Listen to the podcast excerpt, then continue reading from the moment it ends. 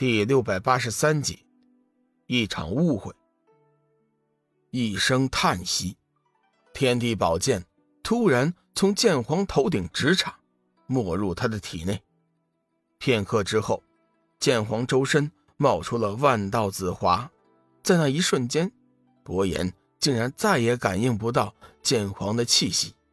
明明剑皇就在他的眼前，但是他却是一点气息。都感应不到，不可能，不可能！博远口中发出的绝望、惊骇的叫声。此刻，剑皇便是天地宝剑，天地宝剑便是剑皇。博言，你欺师灭祖，出卖灵魂，自甘堕落，本皇今日就要清理门户！一声威严的怒喝声自剑皇口中发出，没等伯言再做分辨，剑皇已经化作万道紫华，以雷霆之势朝着伯言席卷而来。不，啊不，我不要死！师兄饶命！师兄饶命！我错了，我错了！面对铺天盖地的紫华，伯言全身的力量一点都无法聚集。死亡的恐惧袭上心头，此刻他能做的便只有求饶，因为他还不想死。啊啊！主人给了我永恒的生命，我是不死的。剑皇，你杀不了我。伯言再次想起了主人的教导，他坚信自己有不死的生命。哼，死到临头还如此执迷不悟，当真该死。话音刚落，万道紫华已经将伯言席卷其中。几声惨叫，伯言的身体已经被万箭穿心，顷刻间化为了灰飞。修罗魔女悠悠道：“你会杀了我吗？难道你真的就不顾及以往的情分吗？”巨魔笑了：“ 少在我面前。”装纯情，你是什么东西？你心里最清楚。以前的事情，不过是你我各有所取，哪儿来的情分？修罗魔女寒声道：“难道你忘记了你许下的诺言吗？”当然没忘记。我可以不杀你，但是，却不代表我就拿你没办法。巨魔面无表情的说道：“龙宇静静的看着两人，心道：‘嘘，这俩人原来真的有过苟合呀，怪不得修罗魔女能弄来失落森林的机关图呢。’只是龙宇并不确定他们之间的关系到底如何。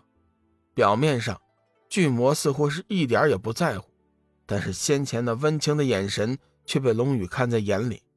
以巨魔的个性来看。”那种眼神绝非虚假。想到这里，龙宇突然明白了，巨魔此刻是在做戏，他做戏在给自己看。看来我得周旋此事，能化敌为友最好。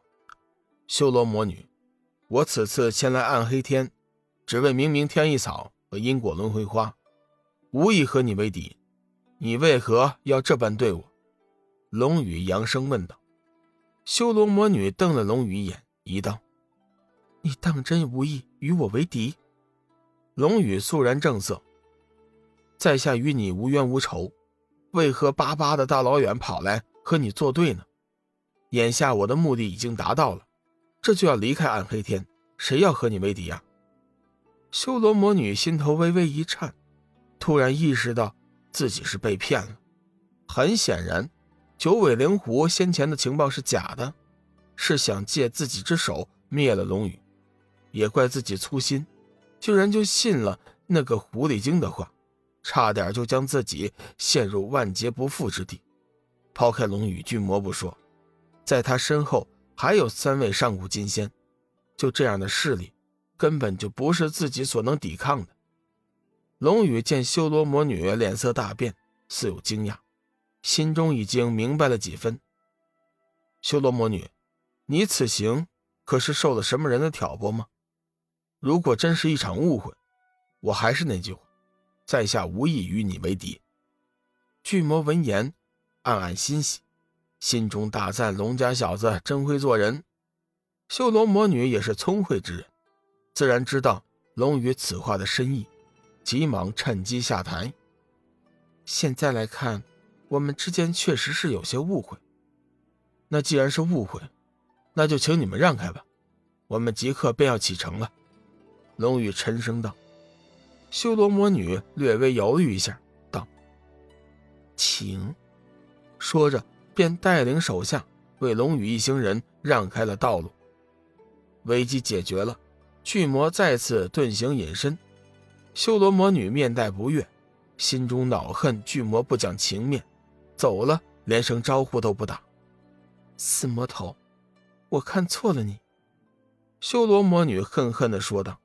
“修罗，你先别急，我跟着龙家小子，可是为了九皇逆天丹。”巨魔的声音突然在修罗魔女的耳中响起。修罗魔女本想再问点什么，却不想巨魔的气息已经消失不见了。剑皇以受伤之躯强行施展天地宝剑最强招式，虽然是一招制敌，但是自己却也受了更大的伤害。此刻他已经是全身无力，脸色苍白，便是站起来都是有些困难。好在天地宝剑已通灵，可为其护法。